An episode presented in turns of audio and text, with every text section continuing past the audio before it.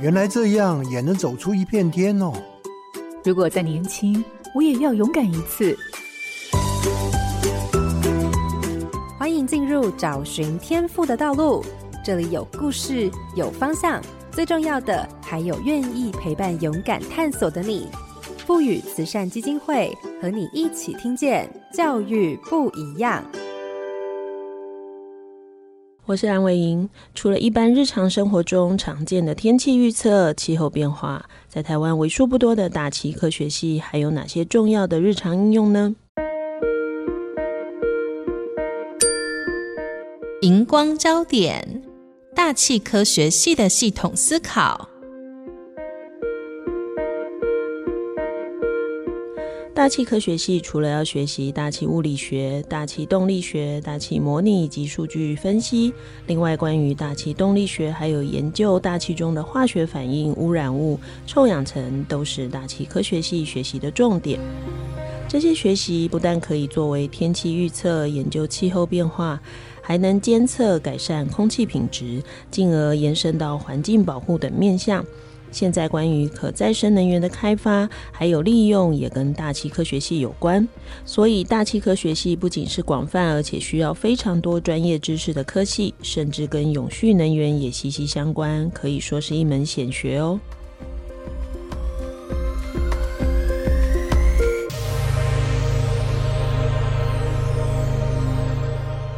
各位好家庭联播网的听众朋友，大家好，欢迎收听《教育不一样》节目。本节目每周六上午八点在好家庭联播网、台中古典音乐台 FM 九七点七、台北 Bravo FM 九一点三联合播出，还有 Pocket 上也可以听到哦。我是蓝伟英，今天要进行的是科系不一样的主题。今天节目要跟大家聊聊大气科学系的系统思考，邀请到的是国立中央大学大气科学系的系主任杨淑芝教授。主任早安，早，您好。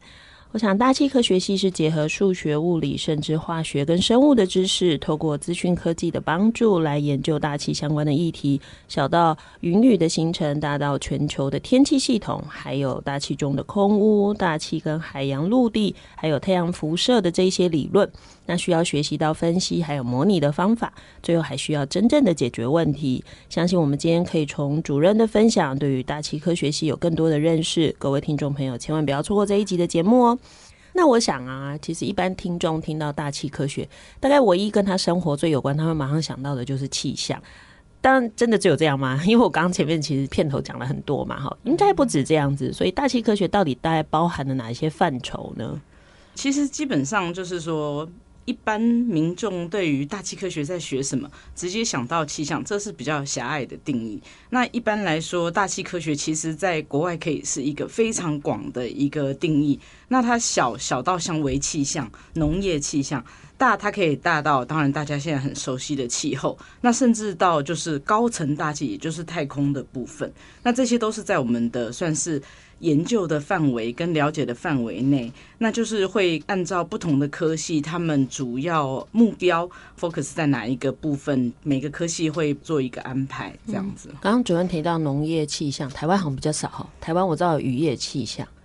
呃，其实还是还是有，只是说这可能就是主要是看说有没有人来能够来提供这样子的课程。嗯嗯嗯。那另外就是说，据我所知，像是有一些农业的科系，它可能就是修。一般的气象学，它并没有走到那么那么的专门，但是其实，在我们的领域里面，只要是很靠近地面的，一公里以下的这些的特性，其实，在更小尺度的，我们其实都可以再细看到，像农业的需要这样子。嗯那刚刚主任有提到它的范畴很大，甚至还提了说，可能不同的科系它的着重重点会不一样嘛。所以到底在台湾，就是以台湾为例好了，跟大气科学系相关的，或者是呃，也许就是大气科学系，可是每个学校不一样，大概会有哪一些主要的类别呢？OK，那就是说以传统上来说，就是真的很。focus 在气象方面的主要的科系，主要在大学里面大概是三个科系。第一个是台大大气系、中央的大气系，还有文化的大气系。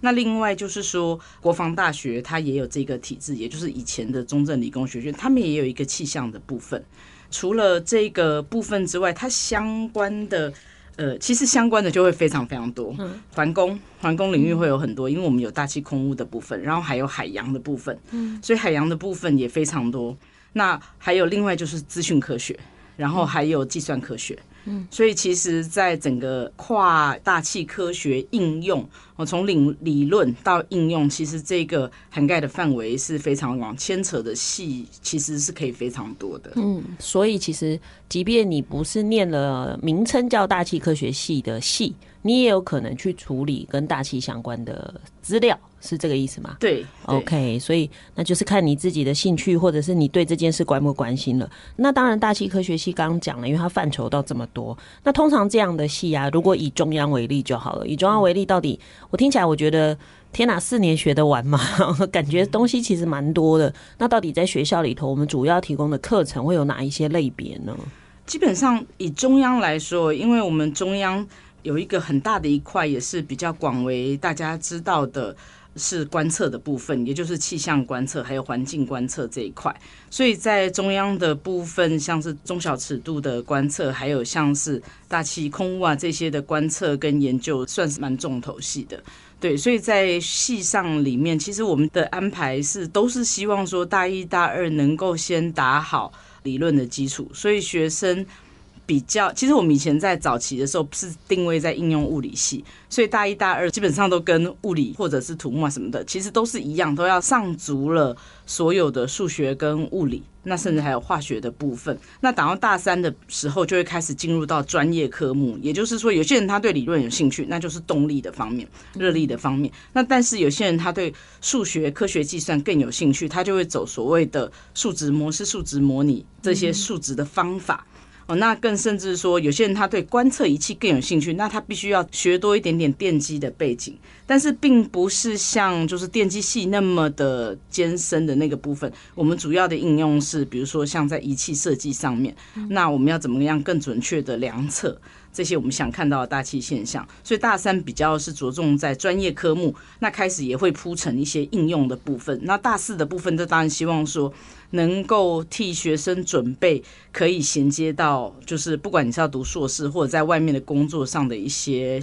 科目，这样子。对、嗯，那其实这几年呢、说真的，我觉得大气的活动越来越复杂。哦，如果这样讲，或者大家每年都在那边猜什么声音反声音，其实到后来大家也搞不清楚，但是就会总是在生活中会提了很多不同的事情，或包含现在比如说测量的技术、科技或者 AI 的这些东西越来越蓬勃。好了，到底这一些不管是从自然环境的变化，或者是技术上的变化，这些有影响到我们的课程吗？有没有说这几年有哪一些课程真的是因为这样的演进开始去增加，还是说，诶，其实大气科学系的课程它就是大概就是这？这样也不会有太大的变动。其实不会耶，其实我们会希望能够调整我们的课程。那当然是希望能够滚动式的调整，与时俱进这样子。那比如说，大概在十年前左右，我们也开始准备了所谓的气候变迁调适学分学程，让学生知道说，比如说结合了我们学校还有地科系，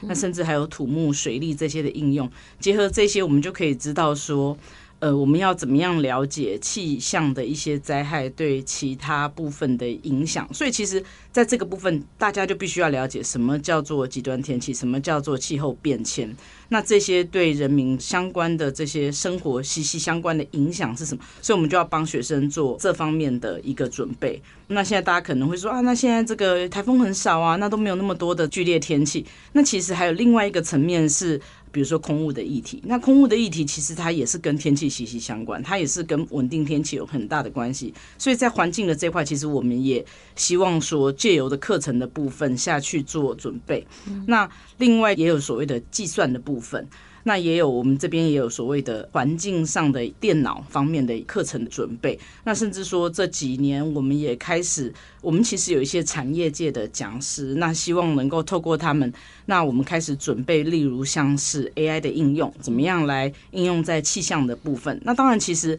在外面的资工系啊，这些其实也有很多的应用。那我们其实。采取的方式是让学生从比较简单的应用开始，去了解它怎么样在我们的应用上面使用。那另外，我们也有跟很多外面的活动啊、公司啊合作，就是希望能够把产业的这一块就是衔接起来，那让学生知道说，哎，不是只有做气象，是不是只能够去测站，是不是只能够做预报等等之类。其实我们也会透过跟产业的合作。让学生了解到我们后面更广泛的应用，尤其像现在其实有很多很重要的议题，比如说绿能。其实绿能这一块，它有太阳能，它有风能，其实这些都跟气象条件是有一个很重要的关系。所以其实我们都在有些已经开始，有些是在规划中，希望能够把这些资讯让学生在毕业前能够提早做准备，这样子。这样听起来其实不止面向很广，而且就像刚刚主任说的，其实一般人听到大气科学系毕业，你大概要么就是当老师，对吧？其实一个是当老师，因为我其实以前认识在学校里教书，你同学只要不是师大毕业的，大概就是中央。好，对，其实主要就是这两个学校的，那要不然就是真的交到气象局。那时候真的想的就这个。可是刚刚主任这样讲下来，我我其实脑袋就在想一件事情啊，像你刚刚提到，就说你们有那个气候变迁的学程嘛，会不会有其他系的学生跑来？因为其实产业或者是其他生活中。你会受到气候变迁影响的，其实蛮大的。那就是你好像越能够掌握这个大自然的不确定性，好像对于你因应你自己产业的挑战的那个呃胜利的可能性就越高。这种学程有开放给其他的系的孩子一起来修吗？有，其实比如说我们虽然那个叫学分学程，可是其实。在通识里面，其实就有这样子的一个课程。因为其实虽然我们自己学生来看这个气候变迁，觉得啊，这个好像很简单这样子，可是对外面的学生、不同科系的人来说，对他们来讲是一个蛮重要的基本常识跟准备。哦，那包含现在保险业、哦土木、哦那甚至就是说做 AI 应用的，其实他们都需要知道什么叫做气候变迁。那我要怎么样做准备？那甚至说，有些公司，或者是说，现在国外也有很多，他会要求有一个基本的一定程度的了解。那在这种情况下，这些通识课程就变得非常重要。所以，其实我们也有提供这些课程给非本科系的学生来修，这样子。嗯。所以，那个听众朋友，如果听到以后，你孩子还在大学，还有机会修课，要赶快去修，因为每次哈，那个只要你出去业界，你要上课，天哪，超级贵，是对。然后在大学你要学什么？其实学费就是那样子，所以其实要把握机会哈。像我我们现在其实每次在带老师做课程，尤其是地球科学老师，他们真的做蛮多课，都在处理那个所谓的灾害因应。因为你不管任何人，你其实都遇得到气候变迁产生的灾害，所以这个概念其实对大家都还蛮重要的哈。所以听众朋友要留意这个相关的讯息哈。那当然，我刚刚听了这个啊，我也在想的，就是说，既然课程这么复杂，有从理论，刚刚您说的有蛮大一部分是物理啊或数学，甚至化学、生物的基础，但后面还有一些要走。看起来大三是分大概三个部分，对不对？嗯、一个走理论，然后一个比较像测量工具的研发，然后一个比较像数据的分析跟处理。那这么多的面向，系上的教授的背景应该很多哈，还是全部都是大气的背景的？嗯，对，其实这个蛮重要的。我们系上应该说起来，可能有八成的老师，当然就是原原先是大气系出来的，可是。在后面选择的应用的方面，大家又都分散开来。所以虽然他的大学的本科系可能是大气，可是，在后面专业科目其实就已经是整个就就算是分得很细项。那当然，其实我们自己老师的背景上面，我们有数学系的老师，我们有他本身可能是有海洋的一些背景，那甚至说有化学系的老师这样子。所以其实。相关领域的老师是还还蛮多的，嗯，对对，所以其实念了这个系，如果真的你很好学，你应该可以找到很多可以学的东西，对不对？把握机会是，是这样子，没错，是。对。那刚刚因为主任提了好几次海洋，嗯、我在想啊，听众朋友，我就帮忙问哦，哈，帮忙问。其实我自己也好奇，因为海跟天空，你就会觉得很远嘛。那到底在大气科学系里头学海洋的目的是什么？跟为什么要学这个东西？哦。这个问题其实很好，对。那其实因为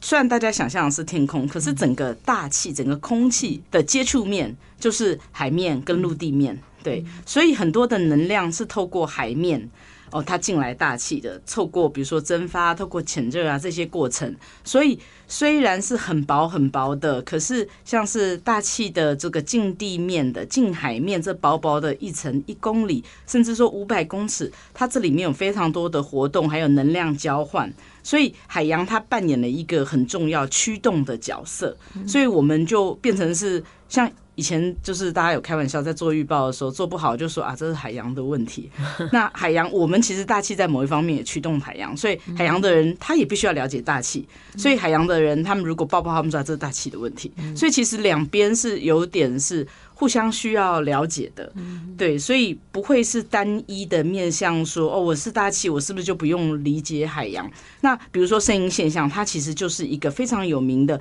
大气海洋专有名词，叫做。耦合，但是其实就是两个交互作用下而产生的大气跟海洋都会非常反应剧烈的一个现象。那它其实会影响我们的生活，所以其实很多走气候的老师，其实他在海洋方面的知识其实是非常够的。对。因为我每次听气象预报，就会听到什么啊，那个海面温度什么高度，对不对？是，它就会影响我们的大气活动。对，所以听起来就是两个好像息息相关。那当然，其实这些年呢、啊，大家越来越有意识到那个永续的这个概念，就更意识到说我们的环境啊，跟经济或社会整个发展之间有很重要的关联。其实我觉得在台湾有一个很特别的状况，是因为我们产业类别很少。以至于大部分人大概就只想进某几个行业，可是其实赵刚那样听起来，尤其是像大气科学系在研究的领域范畴，听起来好像又很攸关于我们人类的发展啊。那能不能跟我们谈一下，到底在台湾呢，这样的领域的人才的培育到底有什么重要性？其实哦，我们觉得人才培育其实是非常重要的。那我觉得这里面的几个面向，如果说是以整个说社会福祉这件事情来看的话。比如说，我刚刚一直强调这个灾害天气、环境、空污这些的，我们就要去培养说能够了解这些事件发生原因，我能够去分析它、预报它这样子的一个人才。但是呢，在目前来说的话，我们也很希望能够积极找这个愿意做所谓的跨域结合的人才，就是我们以大气科学为出发点。但是其实我们需要用到的工具其实是非常复杂专业的，所以我们需要用到统计，我们需要用到大型的计算，那我们甚至需要用到就是呃非常复杂的观测仪器这样子，不管是地面的或者是卫星的，所以这个对我们来说其实都是我们需要培养的人才，或者说更简单来说就是整合性的一个人才的培养。而且像气象影响是跟人民生活息息相关的，所以不只是专业上好像理论上的一个研究，我们也积极的寻求产业。所以我们在培养人才的部分，我们有点需要分为两个面向，第一个是。专业科目的博士班这样子的一个训练，那另外就是我们也寻求产业的，我们也有其实也有申请教育部的补助，那会有比如说是产学合作的博士生这样子的一个博士生，我们就会希望说他其实后面是应用到产业的部分，让协助产业的人知道说，哎，大气科学在里面扮演了什么样子的角色。嗯，所以如果照这样来讲的话，就是那个人才的培育，一方面。它其实范围很广，不是大家以为的这样，所以其实人才培育对，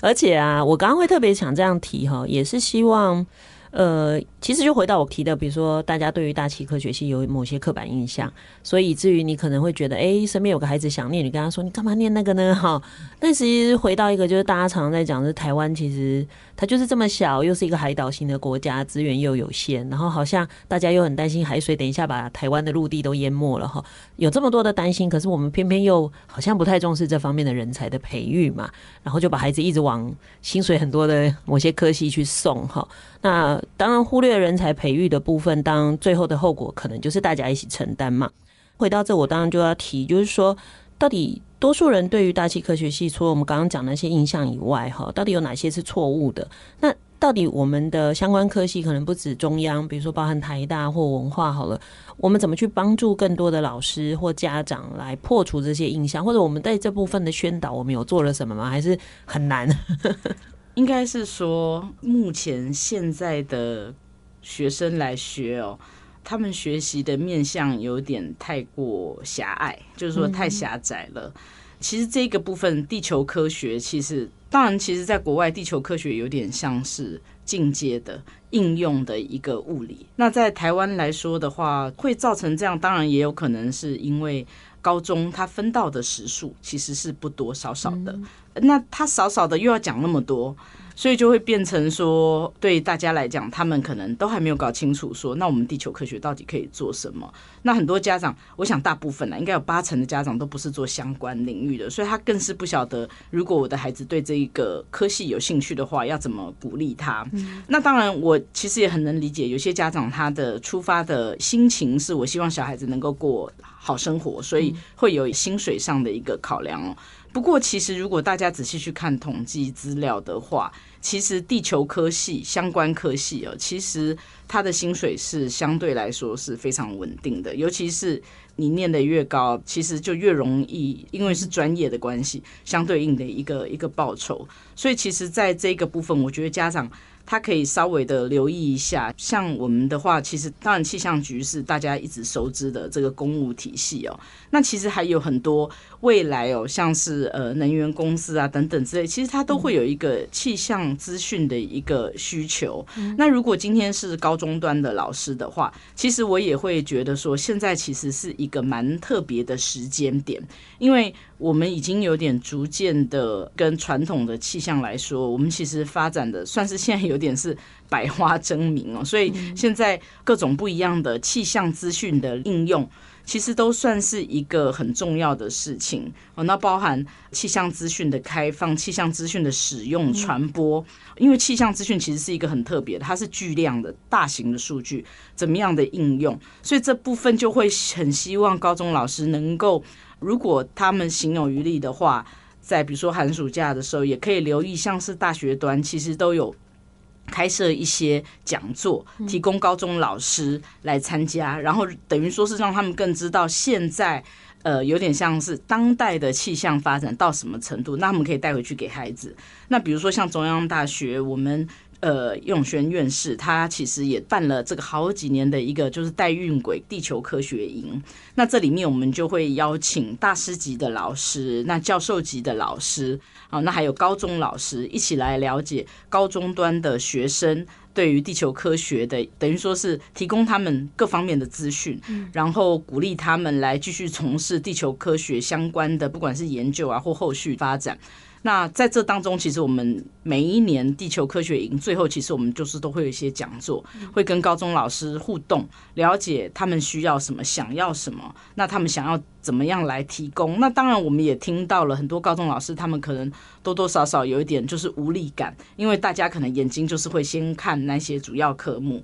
所以高中老师当然也会希望说，那我要怎么样来带孩子这样子。但是我其实也也发觉说，其实城市。就是现在大家很流行的这个 Python 啊，coding 啊，其实其实这些是一个很好的切入点，因为气象资讯其实算是蛮容易取得的，所以高中老师其实他们也都会非常的兴奋，想要利用这些工具，让孩子能够很快的先看到一些结果。比如说降雨的分析、温度的分析啊，甚至说台湾自己的福卫七号的卫星资料怎么应用这样子，其实这些资源呐，其实在网络上都是开放式的，主要是希望能够让高中老师能够来来来了解这样子。嗯，所以其实不管在课程啊，或者是产业的连接上，或者是更多的资讯的取得上，其实都比过去来的容易，也比过去来的更广泛一点。好，那我想刚刚我们谈了很多，不管是课程上或者一般人对于大气科学系的看法，哈。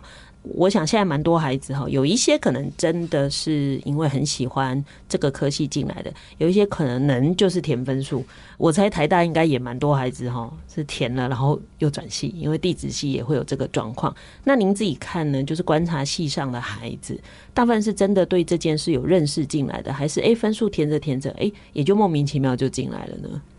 我觉得我们科系有一个很大的好处是。会来报的通常都是有蛮强烈的动机，嗯、对，所以通常我们收进来的，呃，比如说像是推甄的孩子，他其实大部分都是有点说，哦，其实我我一直很想要做，比如说雷达观测啊，比如说空污方面的研究，那其实面试的时候，很多都说哦，因为台中的空污这些问题，所以他们就想要继续了解这方面的议题。所以在学习上，他们是清楚他们想要学什么，所以这个可能是我们科系上的一个好处。那当然也有部分的孩子，他是因为分数的关系，对，所以我觉得这个状况其实都有。对，嗯、所以应该是繁星或申请的比较比较知道自己需要什么，对不，对。所以分发的其实就不叫不一定了。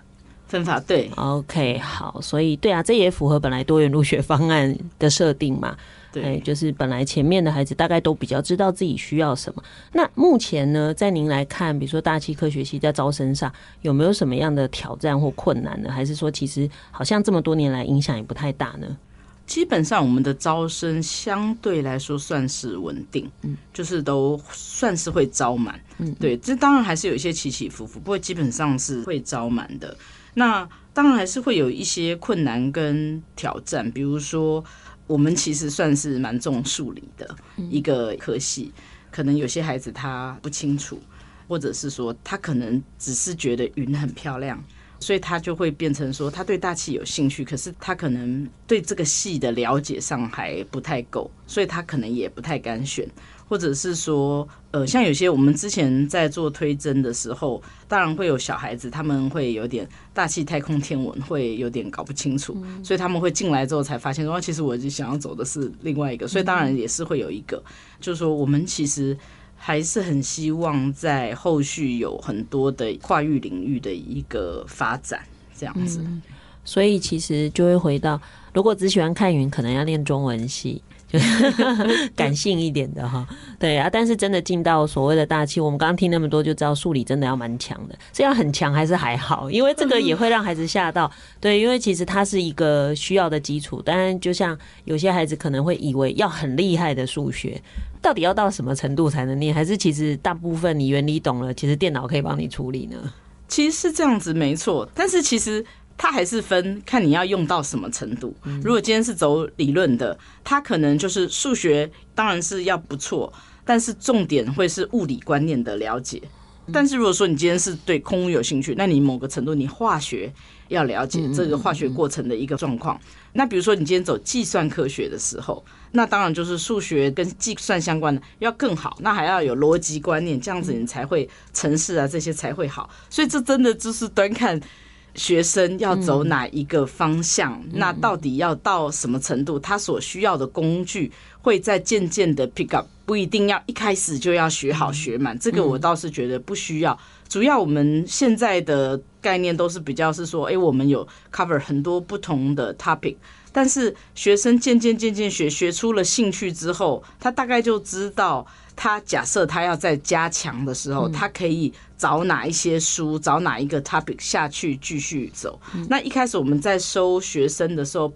并不会要求要说哦，一定要非常非常高分，这个倒是还好，因为其实进来之后都会有看不同的课程再下去做调整。嗯，意思就是。第一个嘛，还是你要很喜欢嘛，对不对？你要真的喜欢这件事。接着，其实因为领域很广，所以有有可能有一些必修课，你不见得都能修得很好。但你总要知道自己喜欢什么。比较怕的就是你进来了，可是你最后还是不能确定你专注的面向嘛。所以如果说喜欢计算机的，或者就是喜欢写程式的，你可能程式强，可是你还是要有一些基本概念嘛。但喜欢研究的，你可能就真的物理要好。换句话说，你单喜欢之外，你还要知道你喜欢里面的哪一种接近大气的方式，所以这个还蛮重要的哈。就是单纯喜欢，还要想清楚是哪一种喜欢哈。那当然，这个就是学习的部分来看是这样。那这样下一个就是，那孩子的出路到底有哪些？我们刚刚当然点到了一些。假如说我们要更明确的去区分，大致上孩子的出路可以分成哪几块呢？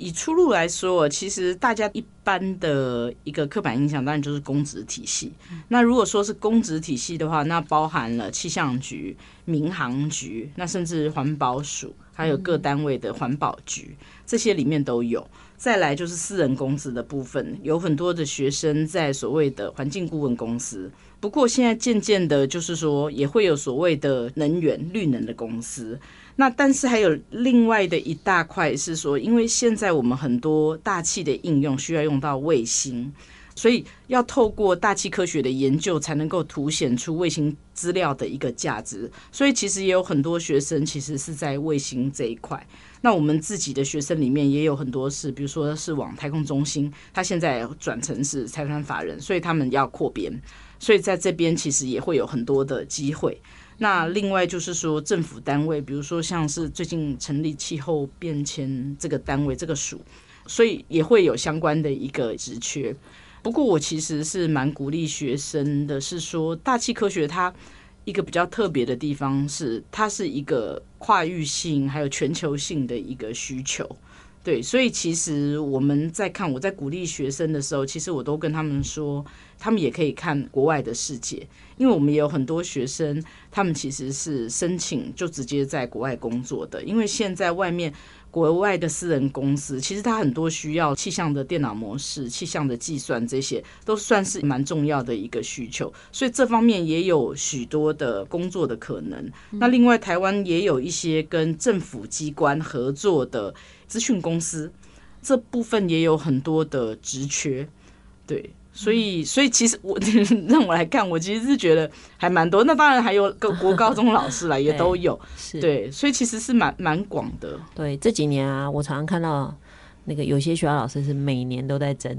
因为地球科学老师。其实我们当然说啊，学校每一个学校需要的数量不多，可是其实全国也就这么多人而已，就是真的培育出来的人，其实相对没有我们以为的多，所以其实还是蛮多学校很缺老师哈。所以刚刚主任提的大概一个是公部门的，一个是企业里面的单位需要的，还有一个是一些是研究的。我应该说，政府部门里面呢，大概也有一些是政策的单位，有一些就是真的是在实际上运作的那些部分，像民航局啊，民航局需要的，他会是需要什么样的人？像这个我就。有点好奇，主要的部分它也是算是气象资讯的判断，哦，对，就是机场要不要关掉，对，对。不准起飞，就是机场的，就是比如说塔台的人啊，这些他们需要轮班，需要懂得看气象资讯的人，是。像我每次在台东啊，你就觉得风和日丽啊，为什么又不能飞蓝雨了？然后就侧风啊，或什么，对，好，所以其实这不是我们一般人可以看得出来的哈。那其实我另外一个好奇是，因为像这几年啊，常会有人去访问一些什么叫天。气顾问公司，对，然后就会出，就会有很多气象资料出来。但我我其实是好奇的是，嗯，开这个公司研究天气的状况，然后提供这么多资料，谁会跟他买，还是谁会跟他签约？对，因为一般人一定不晓得这个背后商机在哪里嘛。好，对，这看起来商机是不错的。那个就是说，这是彭博士的那个那个公司。对，那呃，其实这是一般人的刻板印象，不过。应该是说，这个天气风险管理公司，它一个比较特别的地方，就是它要非常懂得气象资讯的包装。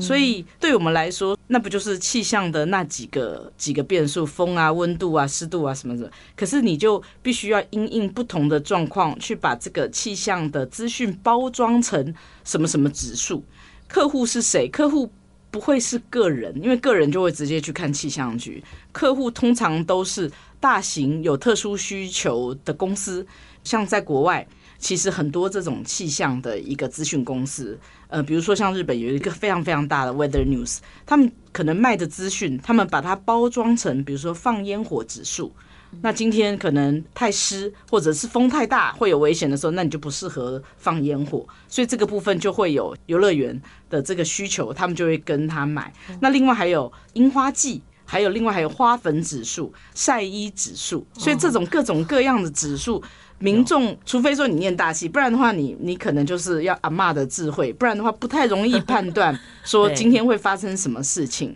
所以通常就会变成说，透过有经验的人帮你把这些资讯再更细项化、专业化，甚至克制化，然后提供给你。那甚至于加上一些更友善的界面图像，让民众可以更容易的了解。那比如说，据我所知的话，比如说像台湾的有些像是航运的部分，它其实也要买气象资讯，因为他在海上航行的时候，他必须要知道哪边可能会有暴雨之类的。对，所以其实这些通常都会是大型的公司行号会有这个需求。嗯，所以其实，在我们看不到的地方，其实气象的用途是很广的哦。对啊，像你刚刚讲那个晒衣。我想说，嗯，对，以前老人家就会知道说啊，今天这衣服晒不干啦，对，但他就会说啊，比如说吹南风啊，什么湿气很重，对不对？现在我们都不知道谚语了，所以这些也都不知道，知道谚语也分不出是南风，嗯、所以他就有很多不同的点哈。那刚刚其实除了学生出路以外，当然还是回到产业类别嘛，哈，因为看起来好像。产业类别里头，也许都隐藏了一些需要的这些大气的人才。那因为刚刚主任提了好几次绿能，所以我会特别有兴趣的就是，到底在绿能的产业里面，大气科学系的人他会扮演什么角色，或从事绿能的工作里面的哪个部分呢？呃，目前算是最活跃的绿能的部分，应该是属于风能跟太阳能。那风能的部分，因为必须要了解到说。呃，比如说像国外他们的这个风能的运作，他们必须要预报说，今天我的这个风机有没有办法发出足够的电。所以他就必须要有风速的预报，那风速的预报，这算是很专业的一个气象的一个单项的预报，所以他就会需要这方面的人才来了解我到底要怎么样可以得到正确的风速预报。因为如果今天你是自由市场的话，你要买卖这个风电的话，你可能会赔钱，因为你你卖太多，或者是你不够，你要去跟人家调度，所以你在风速预报的部分一定要一定程度的掌握。那还有风机的设置的地点，它是不是真正是一个好的风场风的一个领域？对，所以在这个部分，因为像我自己的学生，其实就有去应征风能的公司，所以也是因为这样，我才知道说，哎，其实他们对我们的这个需求其实还蛮大的。对，那那很多风能的公司是外商，所以其实他们对于 local 的。天气的一个状况其实并不了解，所以更需要这样子的人才来帮助他们去了解说，哎，其实这边有可能，或者是容易过曝，或容易发生什么事情。那这个部分，像台电的部分，也会很需要这方面的一个资讯或人才。那另外还有太阳能哦，那其实国外其实也有在做所谓的太阳能预报。那主要其实太阳能预报，其实这个我们听好像就是，嗯，那就是看有没有阳光。可是这攸关的就是云量、云的多寡、云的高低。就是太阳光有没有办法穿透，所以这些太阳能，然后又牵涉到辐射，所以这些其实算是现在来说模式是不是真的能够爆出？呃，你有足够的太阳能可以使用，那其实这些都是一个蛮重要的事情。这样子，嗯，那我可以这么说吗？就是虽然我们的气象局会有很多资料，可是它的资料可能不会依据不同产业的需要去做更仔细的收集或分析。所以就变成企业，他们在这方面有需要的，他就必须自己要有办法收集跟分析喽。还是他们的资料是自己另外收集，还是会从气象局那里来呢？据我所知，应该是都有。那气象局本身其实他们也会提供到某一个程度这样子，对。可是他们可能还是需要跟气象局，假设不是 open data，他们可能还是要买资料。哦，对。那但是。像风能的公司来说的话，风机或者是说那个地方的观测资料，其实有点像是秘密这样子，所以这攸关了他们的发电效率，所以这个就不一定，就是要看非常看情况，所以就会变成说，即便气象局可以提供，但是到底实际上那些数字最后能够对风力发电产生什么影响，那这一块比较像商业机密，对不对？对，对，好，所以你也不能外露，所以也不能跟气象局做太多讨论。那我额外问一个，但我不确定主任知不知道，这我自己的好奇。就是到底风力发电机之间的设置距离会影响它附近的风场吗？就是我有整个风场嘛，我会设置，但是他们的设置的密集程度会影响发电的状况吗？会会，因为它还是会有所谓的斡旋。对，所以彼此还是会有一定程度的，他在安排上，他就会去算说，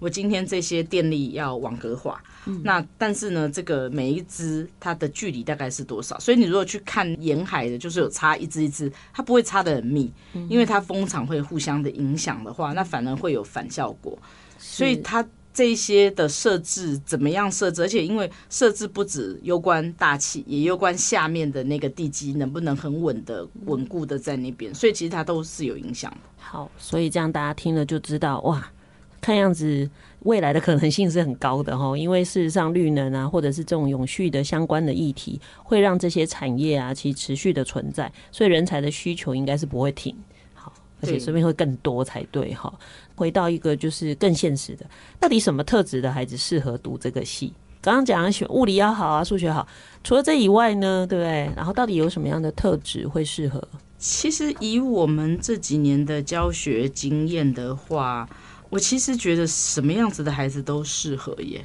嗯、对，因为数理好的孩子本身他可能对于。比如说像我刚刚讲的计算的部分，他非常非常有兴趣，那他当然就是会继续走这一块。但是其实我们也有碰到很多就现象分析理解这一块，他是有兴趣，那个也是可以的。呃，甚至说有些人他可能比较比较，当然我们很希望说愿意多样多元学习的孩子，这个是很重要的。但是如果说今天他没有这样子的一个兴趣，他是针对单科单项，其实我觉得这些都是可以培养的。我们比较不会说局限说，呃，是不是只有单一特质的孩子适合来来念这个科系？基本上，我觉得我遇到过的各种情况的孩子，其实最后都是发展的不错，不管是不是所谓的呃明星高中，不管是不是所谓。大学的时候我成绩很好，或者是怎么样？我觉得大气它就是一个很特别的。你念到后来，你觉得很有动机、很有兴趣。那很多在研究所的时候，他就找到他的兴趣，他就开窍了。所以大部分我们看到的情况都是说，在研究所只要有自己找到方向的，就突然好像起飞一样。所以我倒是觉得这个对孩子是一件蛮蛮重要的事情。对。所以，只要对这个领域有一定的兴趣，那剩的能力，其实你只要进得去。我们常常讲嘛，你进得去就表示你能念，就不要想这么多。然后剩的就是怎么用大学的课程去探索你喜欢的东西。所以听起来最好要念到研究所，嗯，是这样吗？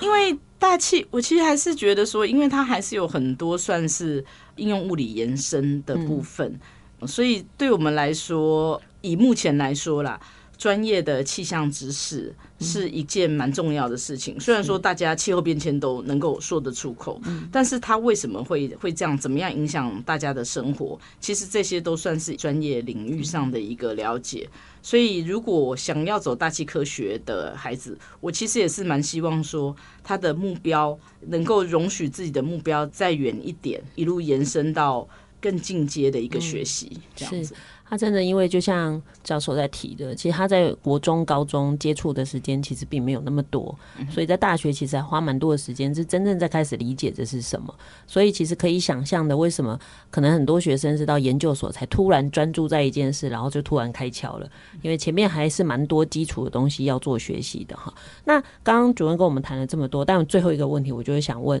除了您刚刚提了这么多以外，您怎么想象大气科学系未来还有哪一些可能的发展呢？我其实觉得这个问题就是很特别。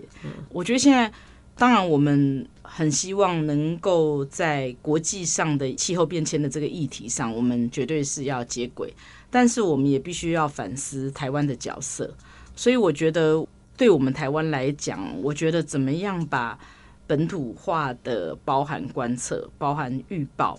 要把它更强化。那这些东西怎么样又能够回馈到国际上的一个发展？这个我觉得是我们对于大气科学整体的一个，等于说是一件很重要的一个任务。那另外就是说，在整体的发展上，我觉得我自己还是会强调是要跨域，就是要合作，不管是什么样子领域的，那不管是工程上，或者是说像是现在的卫星科技，这些其实。因为国外其实是很大一块，所以它可能就都包在大气科学里面。可是台湾比较特别的是，我们必须有点要是去跟别人合作，把这一块给加强起来。所以未来后续我也会期许说，我们也是随着台湾其实在卫星的这个应用的定位上不断的提升，那我们大气科学系也一定会赶快的跟这一块发展，其实会更凸显出来。那另外就是说，除了卫星发展的这一块之外呢，其实呃后续的一个整体的发展，其实还有一块很重要的部分就是环境哦。那空污这个部分哦，那这块也是我们系上很重要的一个能量的亮点哦。那后续我们也希望说，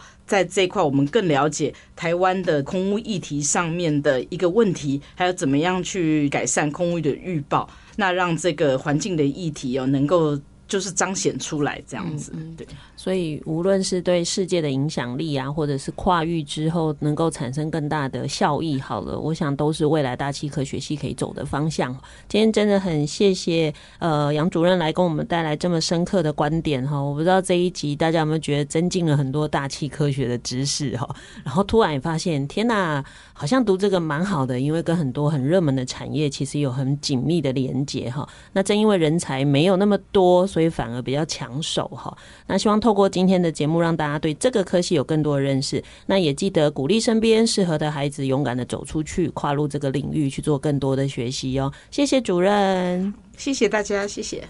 感谢您收听今天的节目，邀请您关注节目的粉丝团动态，并与我们互动。接下来，请您继续锁定好家庭联播网台北 Bravo FM 九一点三，台中古典乐台 FM 九七点七，也邀请您上 Podcast 搜寻订阅教育不一样。感谢国立中央大学大气科学系系主任杨淑芝教授今天来节目受访，我是蓝伟莹，教育不一样，我们周六上午八点见。